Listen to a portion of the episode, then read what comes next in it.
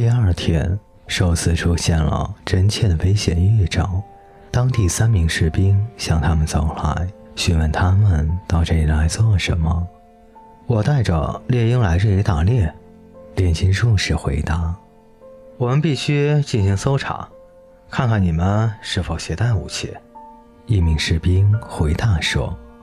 炼金术士慢条斯理地下马，男孩也下了马。你带这么多钱干什么？看到男孩的钱袋时，一名士兵问道：“为了去埃及的路上用。”男孩回答。搜查炼金术士的士兵发现了一个装满液体的小玻璃瓶和一块比鸡蛋稍大一点的卵形黄色玻璃。这些是什么东西？士兵问道。点金石和长生不老液，这是炼金术士们炼出的原精。谁要是喝了这种液体，就永远不会得病。而这块石头的一点碎片，就能使任何金属变成黄金。士兵们哈哈大笑起来，炼金术士也跟着他们一起大笑。士兵们觉得炼金术士的回答非常可笑。便不再为难他们，让他们带着自己的全部东西走了。您疯了吗？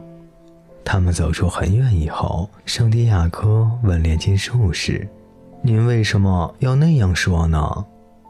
为了向你证实一个简单的真理。炼金术士回答：“当巨大的财富就在我们眼前时，我们却从来都察觉不到。你知道为什么吗？”因为人们不相信财宝存在，他们继续在沙漠中赶路。日子一天天过去，男孩的心一天比一天平静。他已经不想知道过去的或者将来的事，他只满足于观望沙漠，和男孩一起继续世界之魂。男孩和他的心成了好朋友，彼此都不违背双方的意愿。心说话的时候，是为了激励男孩，赋予他力量。因为有时候，男孩觉得日复一日的可怕寂静令人厌倦。心第一次向他指出了他具有的优秀品质，比如放弃羊群，追寻天命，在水晶店打工的热情。心还告诉他一件事，是他自己一直没有注意到的。那就是危险曾经在近在咫尺，而他却浑然不觉。心说有一次是他把男孩从父亲那里偷来的手枪藏了起来，因为那枪很可能会伤害男孩。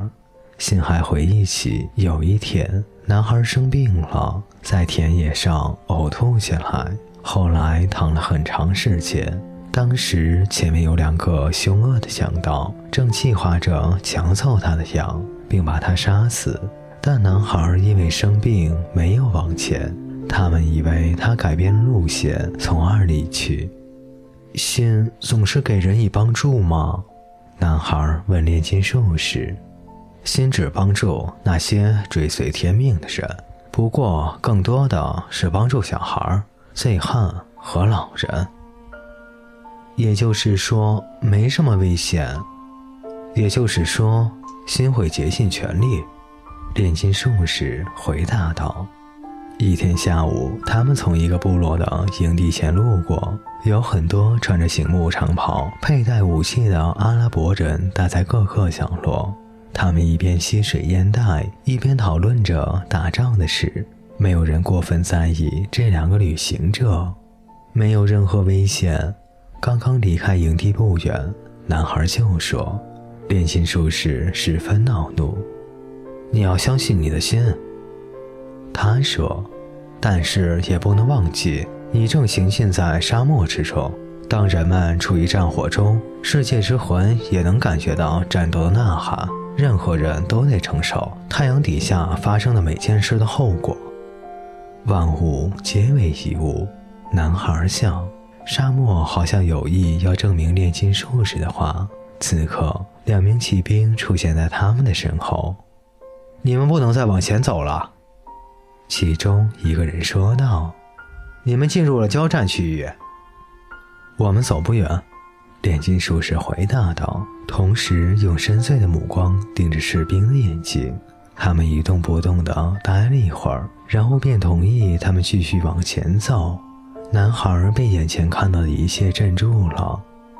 您用目光制服了他们，男孩说：“眼睛能够显示心灵的力量。”炼金术士回答道：“的确是这样。”男孩笑。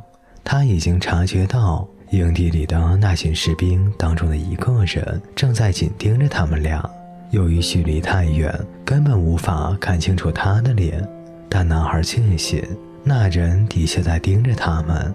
当天，他们开始翻越原本盘踞在地平线上的山脉时，炼金术士对男孩说：“还有两天就可以到达金字塔了。既然我们很快就要分手了。”请您教给我炼金术吧，男孩说：“你已经学会了，那就是深入世界之魂，去发现他为我们保留的财宝。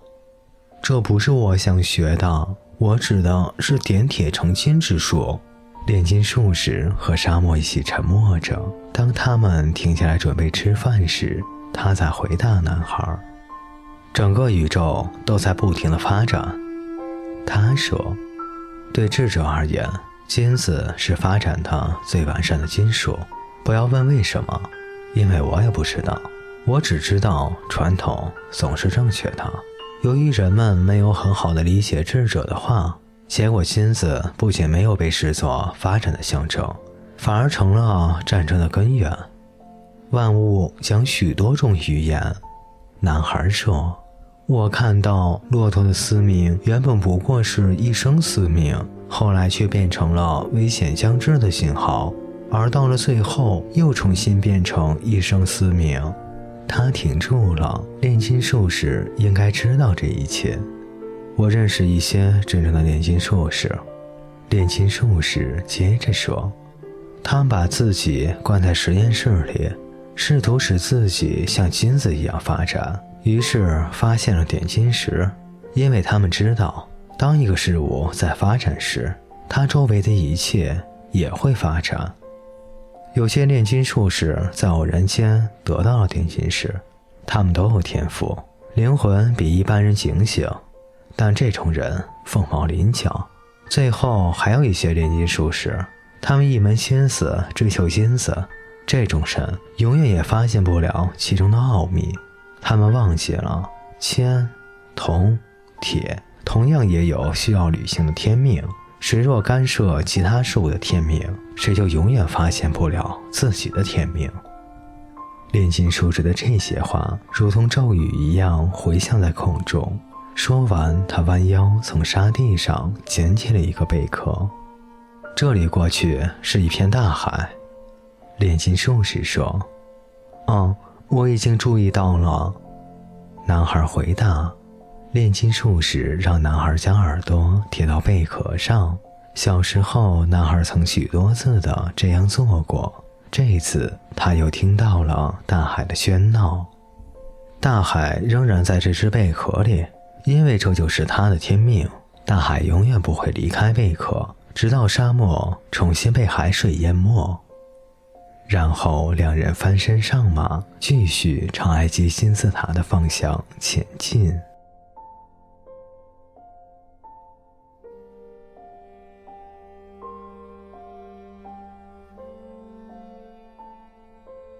各位听众朋友，本节故事就为您播讲到这里，感谢您的陪伴，我们下节再见。